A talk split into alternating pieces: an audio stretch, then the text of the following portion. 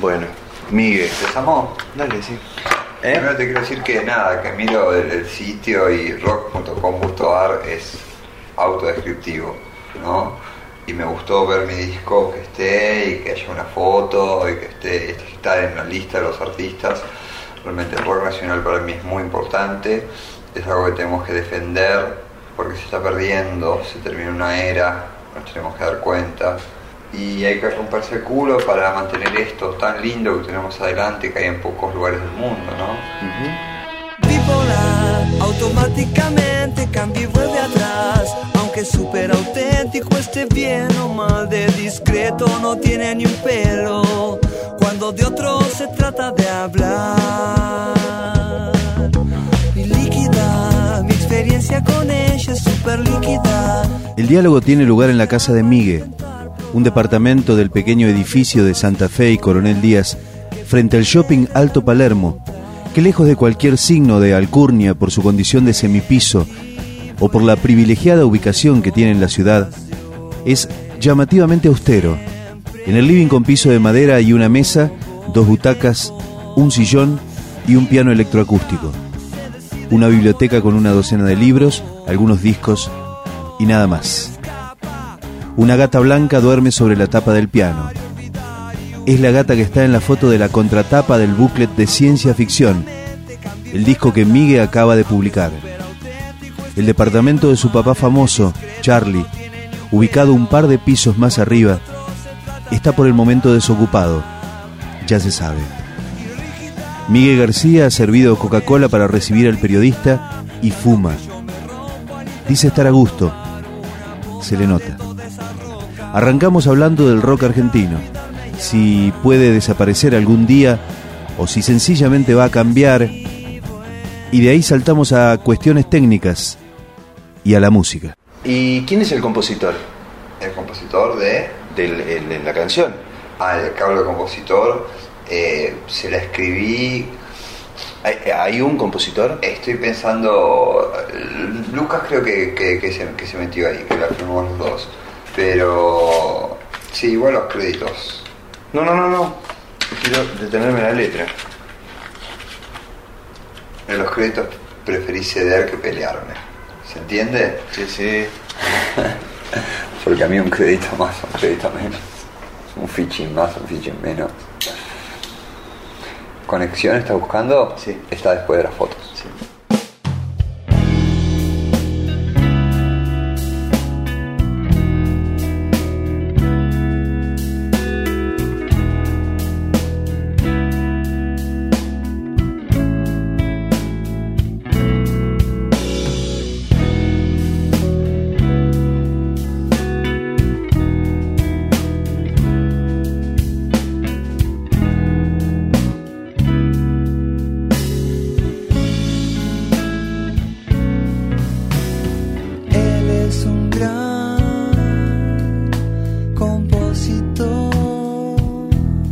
Ese compositor? ¿Quién es ese compositor? Son todos los compositores que admiro. Ah. Y es el deseo que uno tiene de, conocerlo, que se puede decir choluro o admiración, ¿no? Vos decís, ok, James Taylor, wow, lo veo y me pongo a llorar, Peter Gabriel, Iggy Pop, qué sé yo.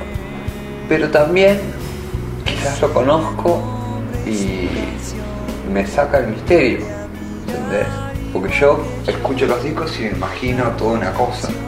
Yo cuando empecé a escuchar Génesis no sabía quiénes eran, era muy muy chico. Y para mí era como una especie de, no sé, de los sonidos, no entendía qué era eso. ¿Entendés?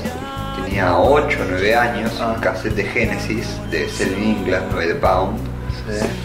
Y yo escuchaba eso y imaginaba unos tipos como unos monjes, que yo sabía de lo que era el rock electrónico, el rock progresivo, rock nada tocaba de oído, tenía los cassettes que me grababa Soca de la radio y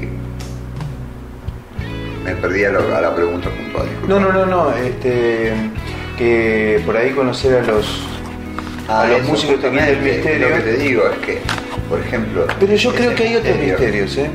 Hay otros misterios. Pero particularmente la canción fue dedicada a una persona que yo tenía muchas ganas de conocer y tenía miedo de desilusionarme. ¿Pudiste conocerla? La pude conocer y no me desilusioné para nada, Ah, para nada, para nada. Y fue una de las cosas más, más gratas que tuve, que tuve en mi vida realmente, verlo, verlo al maestro Luis. ¿A Luis? Estar realmente una tarde con Luis compartiendo su, ¿Luis? su quehacer. ¿Luis? Sí. Ah, mira.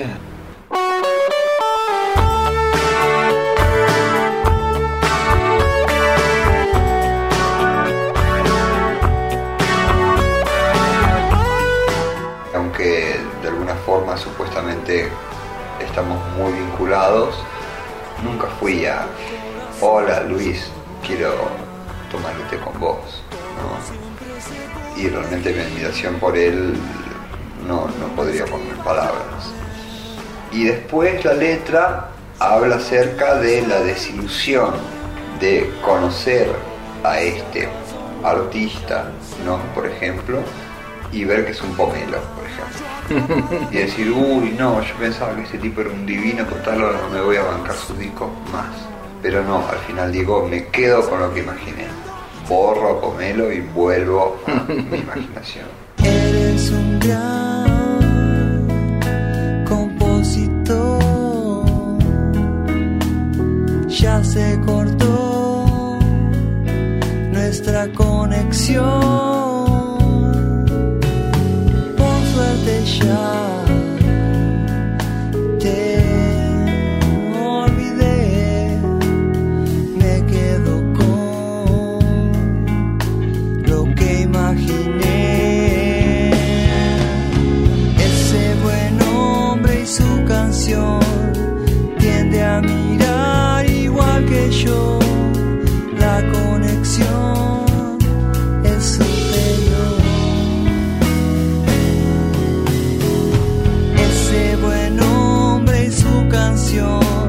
sale a admirar igual que yo.